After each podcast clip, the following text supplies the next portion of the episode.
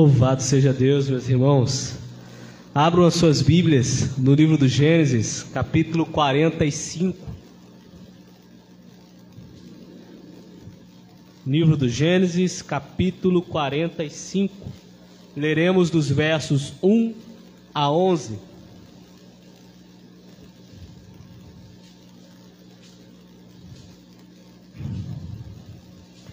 Gênesis capítulo 45, versos 1 a 11. Na Almeida Revista Atualizada, você encontrará o título Jesus, José dá-se a conhecer a seus irmãos.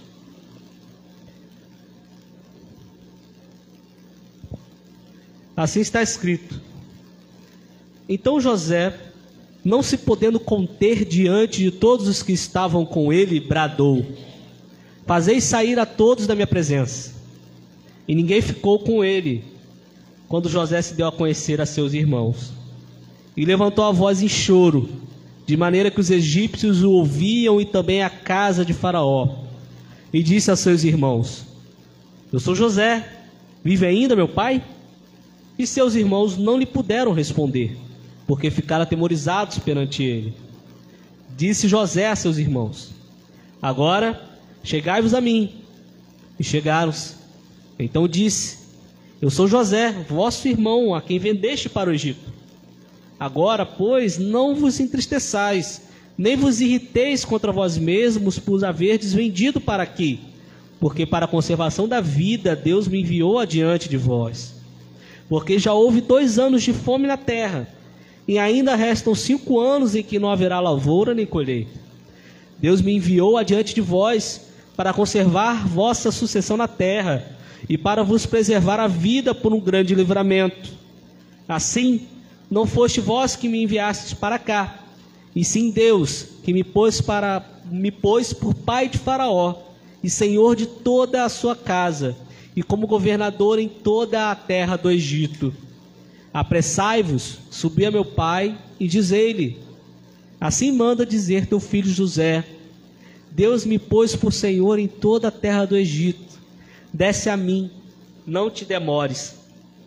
Habitarás na terra de Gozém e estará perto de mim, tu, teus filhos, os filhos de teus filhos, os teus rebanhos, o teu gado e tudo quanto tens. Aí te sustentarei, porque ainda haverá cinco anos de fome, para que não te empobreça, tu e tua casa e tudo que tens. Eis que vedes por vós mesmos, e meu irmão Benjamim vê também, que sou eu mesmo quem vos fala. Anunciai a meu pai toda a minha glória no Egito, e tudo que tendes visto. Apressai-vos e fazei descer meu pai para aqui. E lançando-se ao pescoço de Benjamim, seu irmão, chorou, e abraçado com ele, chorou também Benjamim. José beijou a todos os seus irmãos, e chorou sobre eles. Depois seus irmãos falaram com ele. Amém. O que nos aguarda, meus irmãos? O que nos aguarda? É uma pergunta que eu acredito que possa servir para cada um de nós aqui. Cada um de nós temos o nosso momento de vida. É o adolescente que, terminando o ensino médio, se pergunta o que fazer adiante. É a pessoa já idosa, próxima de uma cirurgia, se perguntando o que vem adiante. É a pessoa desempregada, com a entrevista de emprego marcada, que se, pergunta, que se pergunta o que vem adiante. É uma pergunta que serve para todos nós. Todos nós. Todos nós temos algo em comum. A pandemia. É algo comum a todos nós. Todos nós estamos em meio a isso. Não há exceções. E a pergunta, ela também suscita, suas, suscita seu questionamento. O que vem adiante? E essa pergunta, ela nos toca, toca a cada um de nós, porque é uma pergunta própria da natureza humana. A pergunta é pelo amanhã. O que nos aguarda? O que vem após isto? O que nos espera? É uma pergunta que há em cada coração. Não importa se você é cristão ou não, se você ainda professou a sua fé ou não, não importa se você crê em Deus ou não, é uma pergunta inerentemente humana e requer resposta. E quando eu penso sobre essa pergunta, meus irmãos, é inevitável nós não pensarmos acerca dos dramas da vida. Muitas vezes nós crescemos achando que a vida ela é uma crescente, é uma caminhada linear, que nós podemos planejar a nossa vida. Desde a escola aprendemos, né? O ser humano cresce, se reproduz, nasce, cresce, se reproduz e morre. E aí a gente aprende a sempre ver a vida como essa crescente. Nós aprendemos quando chega, né, quando, a, quando vamos começar a vida adulta, que devemos planejar, devemos decidir aquilo que vamos fazer da vida, escolher uma profissão, escolher um, um cônjuge, alguém para compartilhar a vida. E a gente é, nós somos criados e aprendemos que isso é para a vida toda. E vamos pegar isso e vamos levar para sempre conosco. Mas sabemos que não é assim. Sabemos que a vida ela não é assim. Sejam por erros nossos, por pecados, sejam por coisas que nós não podemos, não estão sob o nosso controle a vida ela não é essa linha reta que muitas vezes nós pintamos. Por isso, você perguntar, né, ou se perguntar o, o que nos aguarda, é uma pergunta que vai suscitar dúvidas no nosso coração, mas que suscita uma certeza suscitam uma certeza de que à frente de nós, adiante de nós, há coisas que não estão sob o nosso controle. Que adiante de nós existem coisas que não conhecemos. Que adiante de nós existem mistérios. Que adiante de nós existem coisas que jamais poderíamos imaginar. Isso nós podemos ter certeza. Podemos ter certeza. Mas se tem alguém que teve uma vida e que podemos dizer assim, não faltou emoção, se você quiser enxergar dessa forma. Não faltou emoção, foi José. Alguém que muitas vezes na sua vida teve que se perguntar o que vem adiante. Quem aqui conhece a história de José? Levante a mão, por favor. Boa parte da igreja conhece. O que nós lemos aqui foi o clímax dessa história, o clímax desse acontecimento. O José é filho de Jacó, o, o penúltimo de doze irmãos.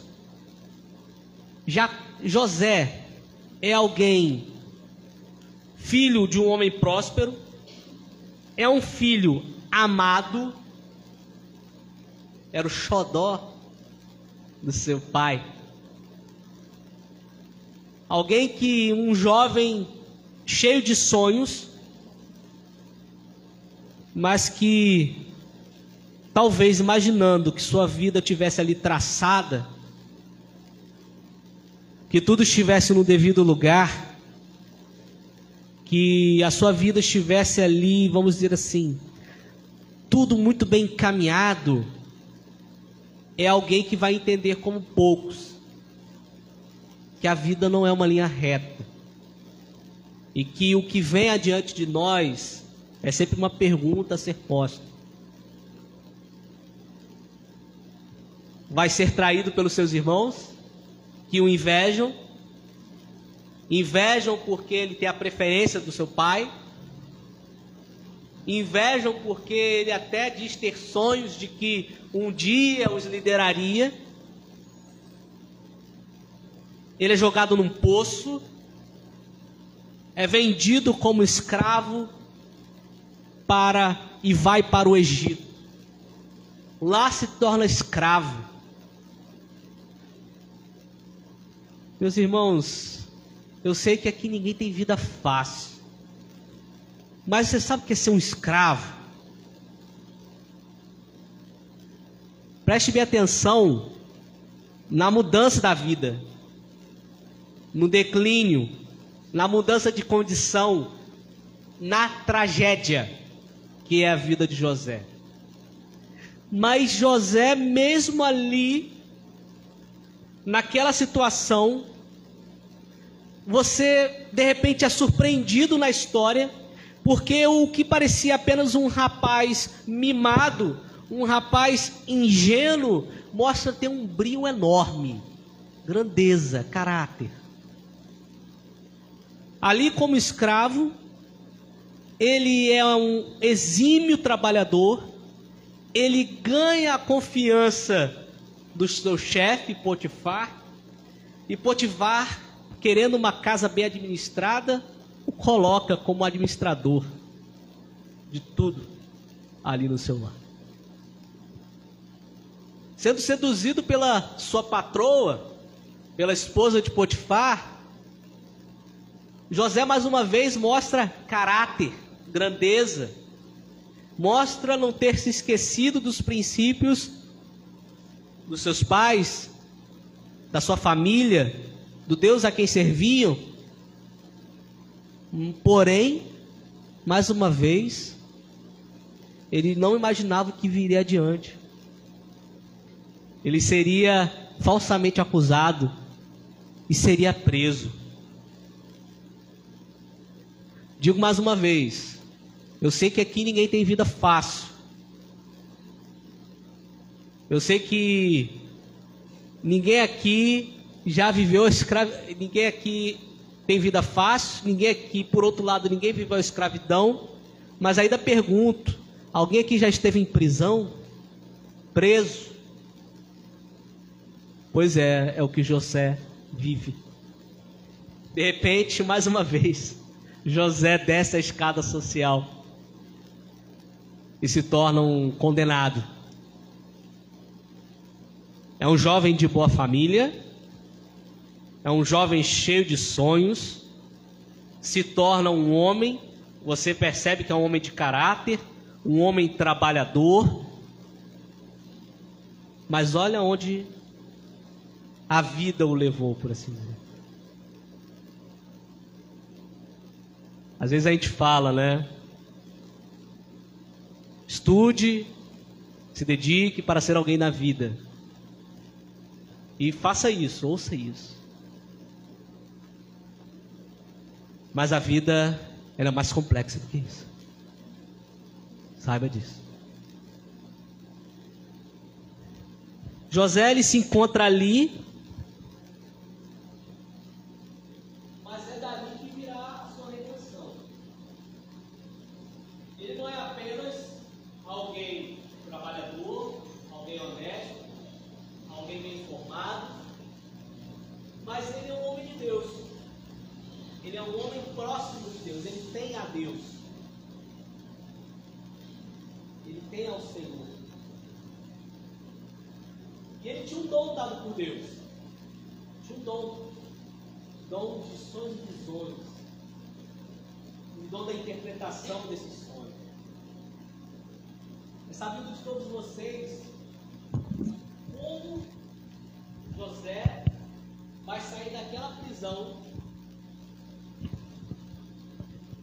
Obrigado, meu irmão.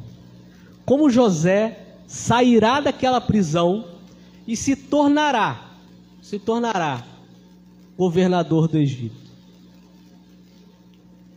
Porque com o dom que Deus havia dado a ele, ele fica conhecido, mesmo na prisão ele é um exímio administrador, é colocado à frente da prisão, olha só que coisa. Né? Já ouviu aquela historinha, né, de colocar a raposa cuidando do galinheiro? Não era uma raposa, né? Era alguém diferente. E isso ficou claro para os líderes daquela prisão que colocaram sobre a liderança do presídio. E dali ele foi colocado diante de Faraó. Ele interpreta o sonho de Faraó, um sonho que era um aviso divino de que eles estavam vivendo sete anos de fartura, sete anos em que as colheitas seriam para além do que precisavam, mas depois desses sete anos viriam sete anos de carestia, de fome, sete anos em que não haveria colheita. Mas José não só interpreta isso, mostrando algo importante para Faraó, revelando a Faraó o, é, o, o significado do seu sonho, como também Faraó vê em José tudo aquilo que foi dito antes. Um homem de Deus, um homem de caráter, um homem trabalhador, um bom administrador. Qual o pensamento de Faraó? Se ele teve a interpretação do sonho e se ele sabe administrar, quem melhor do que ele para não administrar o meu reino? Administrar o Egito diante do que nós sabemos que acontecerá. E aí José é levado a governador do Egito, conselheiro de Faraó. Olha onde a vida o levou. Olha só que coisa. Como eu disse, a vida é mais complexa do que possamos imaginar. Mas parece que a regra ainda fica valendo, né? Trabalhe, prossiga, continue seguindo seus valores e algo acontecerá. Porém, meus irmãos, porém, o que de fato dá esperança a um homem, força, brio, para vencer tal situação, até chegar aonde ele chegou é a sua fé incondicional em Deus. Ou em outra forma, ou em outro modo de dizer, ele sabia que Deus era aquele que ia adiante dele. Ele conhecia o Deus que vai adiante de nós. Lembra da pergunta? O que vem adiante o que vem a seguir? De fato, não sabemos os detalhes, mas sabemos de uma coisa: que Deus vai adiante de nós. Deus vai adiante de nós. José tem isso muito claro no seu coração. Quando a gente vê aqui José, nesse momento que é o clímax dessa saga que ele vive, a gente percebe uma coisa, né? Ele reconhece a soberania de Deus, o plano de Deus em tudo que havia acontecido. Perdão, número o verso 7 e principalmente o 8, onde ele dá a interpretação da sua história. Ele diz o seguinte: Deus me enviou adiante de vós para conservar vossa sucessão na terra e para vos preservar a vida por um grande livramento. Assim, não fostes vós que me enviastes para cá, e sim Deus que me pôs por pai de Faraó e senhor de toda a sua casa, e como governador em toda a terra do Egito. O que José diz? Olha, meus irmãos, Deus que me enviou diante de vocês. Adiante. Hoje vocês estão aqui no Egito. Deus me enviou antes. Para que tudo acontecesse de modo ao Egito ser preservado da fome. E essa preservação, esse, esse, vamos dizer, essa antecedência de planejamento que o Egito teria, permitiria que a própria família de Jacó tivesse de onde tirar suprimentos e tivesse de como sobreviver. Na verdade, o plano de Deus é que a família de Jacó estaria vivendo no Egito e estaria sendo sustentada pela casa de Faraó. José vê no final das contas que tudo que ele sofreu, toda a decadência que ele viveu, a despeito dos seus esforços, parecia algo paradoxal, né? Como eu disse, o que nós aprendemos é: se esforce, trabalhe, estude, você chegará lá. Mas ele entende que acontece o inverso, porque Deus tinha um plano, Deus tinha uma direção. José foi como que adiante da sua família para o Egito para preparar tudo. No final das contas, era isso que Deus estava fazendo por meio de José. de modo que ele fala: Não foram vocês que me enviaram para cá quando o venderam como escravo, e sim Deus que me pôs por pai de Faraó, como conselheiro, como preceptor de Faraó, e senhor de toda a sua casa, e como governador em toda a terra do Egito. José, ele teve força, teve brio, teve convicção para seguir adiante do declínio até a exaltação, porque ele cria nesse Deus. Ele cria no Senhor. E digo mais, José, ele disse que ele, Deus o colocou adiante, né? Que José foi enviado adiante deles para preparar tudo. Eu quero dizer para você que ao ler esse texto, eu percebi uma coisa, né, que é o objeto, do, que é o título do, desse sermão que eu coloco aqui. O, embora José fale que Deus o enviou adiante, o próprio Deus é quem vai adiante de José, preparando tudo, está implícito aqui. Deus, o Deus que vai adiante de nós. José foi enviado adiante da sua família para preparar tudo para a sua família quando a sua família chegasse. Deus é aquele que vai adiante de José, preparando tudo para que o humilhado fosse exaltado. E assim José, ele é representa por assim dizer a providência de Deus.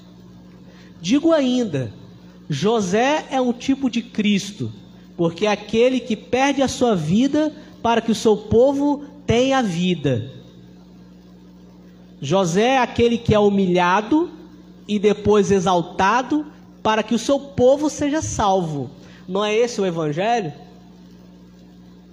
Não é isso que cremos acerca do que Cristo ele fez por nós? Pois é, meus irmãos. José, ele cria nesse Deus que vai adiante de nós. O que nos aguarda, o que vem à frente, não sabemos os detalhes, mas sabemos que Deus vai adiante de nós. Agora, eu quero, eu coloco aqui em primeiro lugar o foco nesse Deus, a quem devemos conhecer, se nós o conhecermos, o nosso coração encontrará paz, encontrará convicção. Em meio às tentações, em meio às dúvidas, em meio à humilhação. Mas eu quero também que nós observemos algo que está muito claro no texto, que é a atitude de José, a atitude desse homem que, a despeito de tudo que sofreu, sabe que Deus vai adiante dele, que é uma atitude de perdão, de misericórdia, de reconciliação, de reconciliação com os seus irmãos e consigo mesmo. Consigo mesmo. Já ouviu falar daquela velha frase, né? Saiba, se você quer saber quem alguém verdadeiramente é, dê poder a ele, ou lhe dê poder. Algumas pessoas, tendo vivido humilhações na vida, mas conseguindo alcançar algum nível, algum lugar de vida, é como se esquecessem tudo que viveram, é como se deixassem de lado a humildade que tiveram que praticar e pisam nas outras pessoas. Quem nunca viu esse tipo ou se deparou com esse tipo de situação? José não é assim. José não é assim. José é governador do Egito. José manda prender e manda soltar literalmente. Mas você vê que ele é muito bem resolvido acerca da sua história ele é muito bem resolvido acerca dos porquês dele ter vivido o que viveu. E por ser bem resolvido, reconciliado com Deus, por assim dizer, né, ele poderia questionar no seu coração por que Deus permitiu que eu tivesse vivido tudo isso. Ele está reconciliado com Deus, ele está reconciliado com o Senhor, ele sabe o propósito de Deus na sua vida. Mas ele pega isso, esse estado de paz e contentamento, de um coração reconciliado com Deus, que compreende os propósitos de Deus, e compartilha isso com seus irmãos. Compartilha isso com seus irmãos. Perceba, perceba. Quando ele diz para seus irmãos, né? Eu sou José. Eu sou José, vive ainda o meu pai? O verso 3 nos diz, né, que seus irmãos não lhe puderam responder, porque ficaram atemorizados perante ele. Imagina, meus irmãos. Venderam ele como escravo, sangue do seu sangue né? Era a hora da vingança. Era a hora do acerto de contas.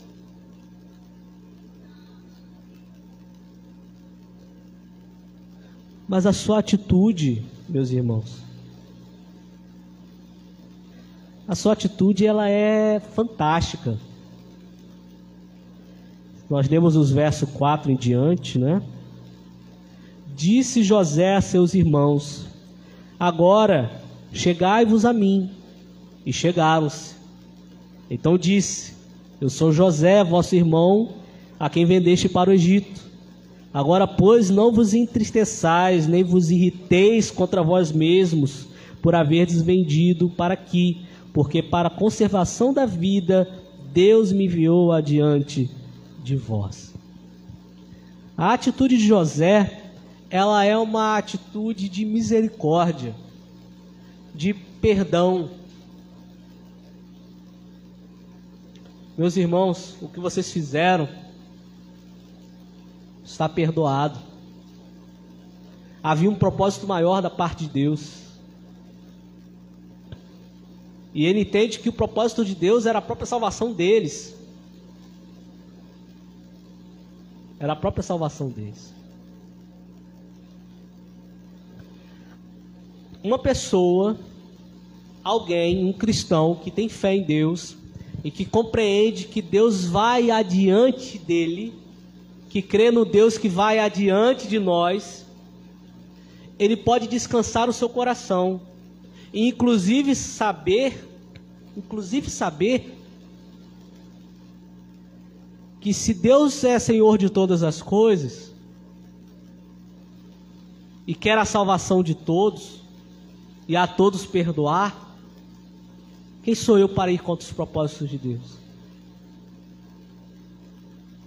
Não compete a mim apenas compartilhar do perdão de Deus? Como disse, José é um tipo de Cristo. Jesus, Jesus é José é um tipo de Cristo. Jesus é aquele que foi morto pelos romanos, negado pelos judeus, abandonado pelos seus discípulos e morre na cruz do Calvário. Mas ele ressuscita dos mortos. Ele ressuscita dos mortos ao terceiro dia. E ele ressuscita para a salvação do seu povo. E a sua mensagem é mensagem de perdão. De que nele, na sua morte, nós tivemos vida. De que na sua morte nossos pecados foram perdoados. Lembre-se sempre, uma das poucas certezas da vida é que Cristo já nos perdoou.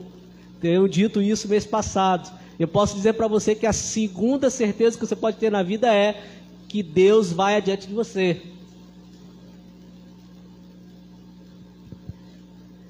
José ele representa esse amor, esse amor de Cristo, de quem, embora tenha sido traído, sabe que o propósito daquilo é para a salvação de todos. Assim como José esteve ali para perdoar, Cristo também foi levantado para nos trazer perdão para nos trazer perdão. E o cristão é aquele que, entendendo isso, sabe que nenhuma outra coisa pode fazer senão estender esse perdão adiante.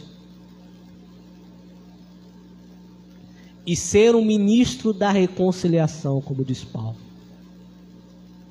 Um ministro da reconciliação. Eu gosto muito quando Paulo usa essa expressão ministro da reconciliação. Porque nós gostamos muito de falar do ministério da palavra, ou ainda, né, o ministério da palavra e dos sacramentos.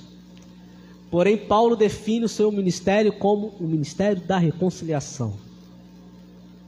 E de fato, a mensagem do evangelho é uma mensagem de reconciliação de nós com Deus, de Deus conosco em Cristo Jesus e de nós com o nosso próximo.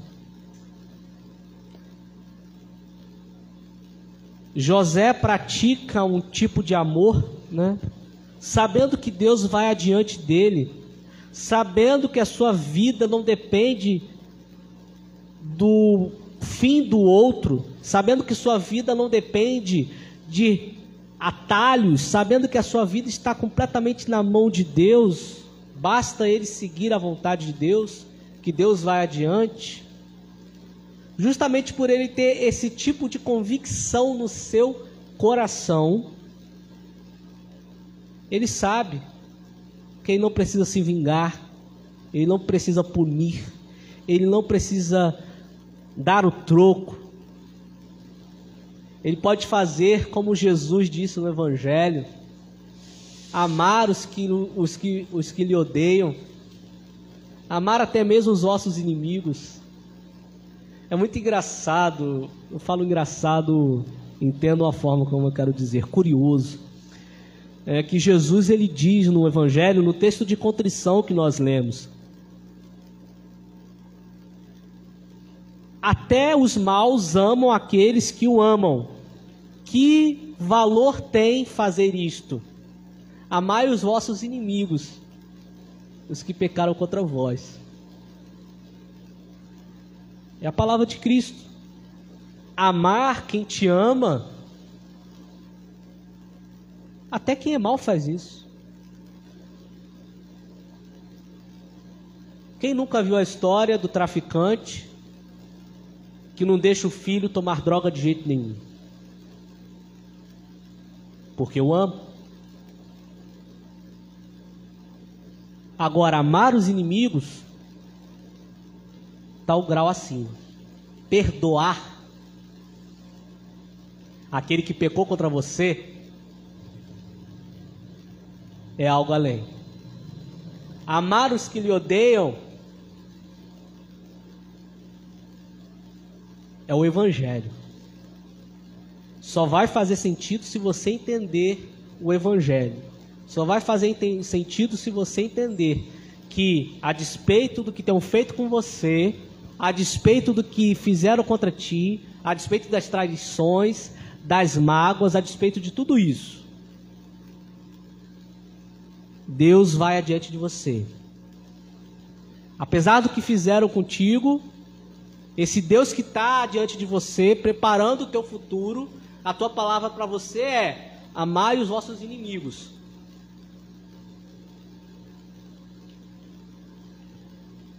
Partir do momento que você entende que Deus vai adiante de ti, que essa é a ordem dele, aí sim. Acontece, a gente consegue assumir uma postura como a postura de José. E percebemos que no final das contas estamos simplesmente seguindo a Jesus Cristo. No seu ensino e no seu fazer, na sua prática. Portanto, meus irmãos, eu quero convidá-los. Eu quero convidá-los a compreenderem. Seja a dúvida sobre o vestibular, seja a dúvida sobre a cirurgia de amanhã, seja a dúvida sobre as questões existenciais da sua vida, seja uma dúvida sobre coisas que certamente mudarão a sua história, eu não tenho como lhe dizer o que vai acontecer com você. Mas o que eu posso te dizer é que eu creio e que eu prego o Deus que vai adiante de nós. E que aqueles que creem nesse Deus tem coração reconciliado consigo mesmo e com Deus e com o próximo. Aqueles que têm essa fé e essa convicção, elas têm algo a oferecer a nós que é poderoso e grandioso. E que você também pode ser curado por Deus e partilhar isso. Guarde isso no seu coração. Queira isso, almeje isso. Porque você pode ter certeza. Aconteça o que acontecer, Deus vai adiante de nós. Amém, meus irmãos? Louvado seja o nome do Senhor. Meus irmãos, vamos orar pelo que nós ouvimos e vimos. Vamos ficar de pé.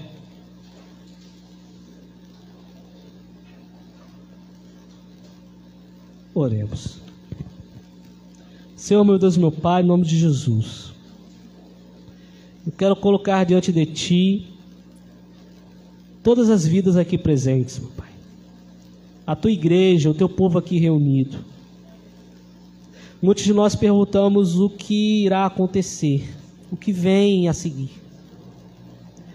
Senhor, gera fé no Teu povo Mostra ao teu povo que o Senhor está adiante, preparando, preparando a exaltação dos humilhados, preparando reconciliação. O Senhor fez isso em primeiro lugar na cruz do Calvário, quando morreu por nós, mas muito mais há de fazer ainda, ó Deus. Revela-te ao teu povo, que o seu povo possa encontrar reconciliação, perdão, compreensão. Ó Deus, manifesta a tua glória, manifesta a tua graça aos duvidosos, aos magoados, aos incrédulos. Senhor, revela-te, que eles possam crer nesse Deus que faz com o homem, faz que um homem como José possa passar pelo que passou e ainda assim perdoar, ainda assim amar. Isso é precioso, Senhor, e nós queremos isso. Sim, Senhor, esteja conosco. É a oração que nós fazemos em nome de Jesus Cristo. Amém.